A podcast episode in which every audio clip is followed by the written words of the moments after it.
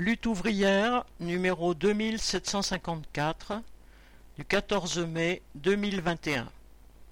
La une Brevet sur les vaccins abat la propriété privée capitaliste.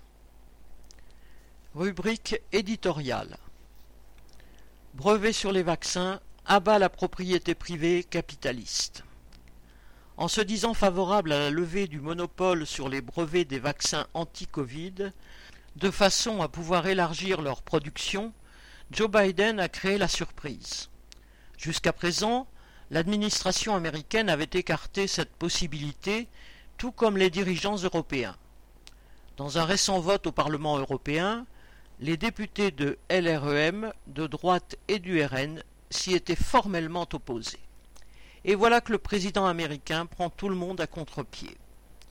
Macron, qui avait abandonné l'idée de transformer les vaccins en entre guillemets, se trouve doublé sur sa gauche, du moins en parole.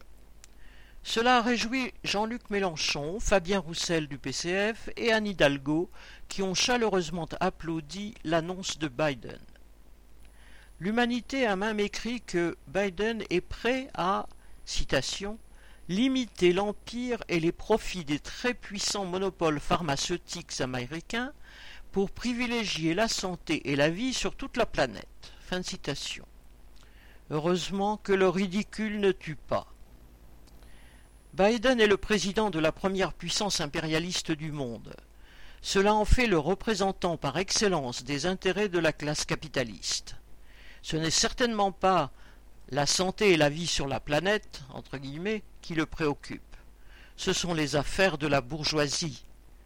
Si Biden avait voulu se porter au secours de l'Inde, qui est plongée dans une situation dramatique, avec quatre mille morts recensés chaque jour, et bien plus en réalité, il n'aurait pas refusé toute exportation de vaccins et de matières premières, comme il le fait depuis qu'il est arrivé au pouvoir.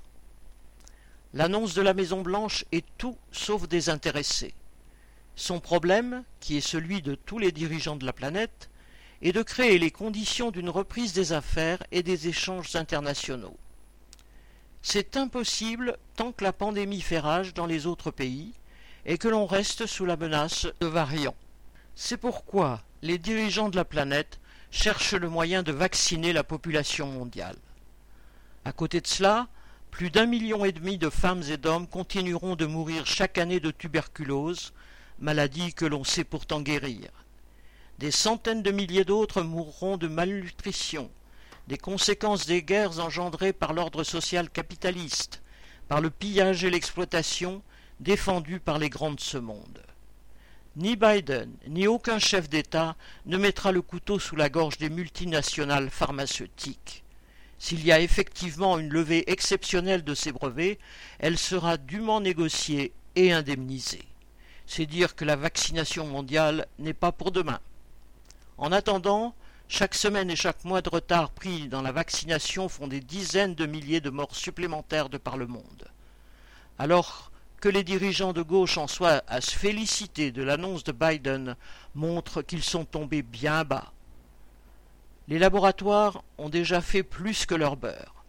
Pfizer va par exemple réaliser plus de 26 milliards de dollars dans la vente de vaccins en 2021 avec une rentabilité qui fait rêver tous les capitalistes.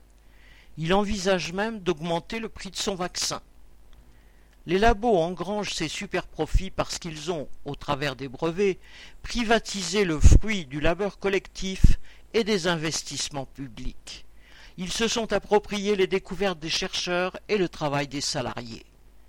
C'est ainsi que s'est établi et consolidé le monopole des groupes capitalistes sur tous les grands moyens de production, des grands groupes automobiles aux géants de la banque, en passant par les chaînes de distribution. L'appropriation des vaccins jette une lumière crue sur ce qu'est le capitalisme, un système où une minorité d'actionnaires détient un pouvoir dictatorial sur nous tous. Il s'agit du fonctionnement habituel de la société. La minorité capitaliste détient le pouvoir d'embaucher ou de licencier, le pouvoir d'ouvrir ou de fermer une usine, d'organiser le travail, les horaires, les cadences. C'est aussi un immense pouvoir sur la vie des travailleurs et de l'humanité, et c'est parfois un pouvoir de vie ou de mort. Les politiciens qui s'arrêtent devant la propriété privée capitaliste et le pouvoir qu'elle confère à une poignée de parasites ne représentent pas les intérêts des travailleurs et de la population. Rien ne justifie que les travailleurs s'inclinent devant la domination de cette classe bourgeoise. Il faut qu'ils se sentent légitimes à la contester et qu'ils réalisent qu'ils ont la force collective de la renverser, car ce sont eux qui font tout fonctionner. Bulletin d'entreprise du 10 mai 2021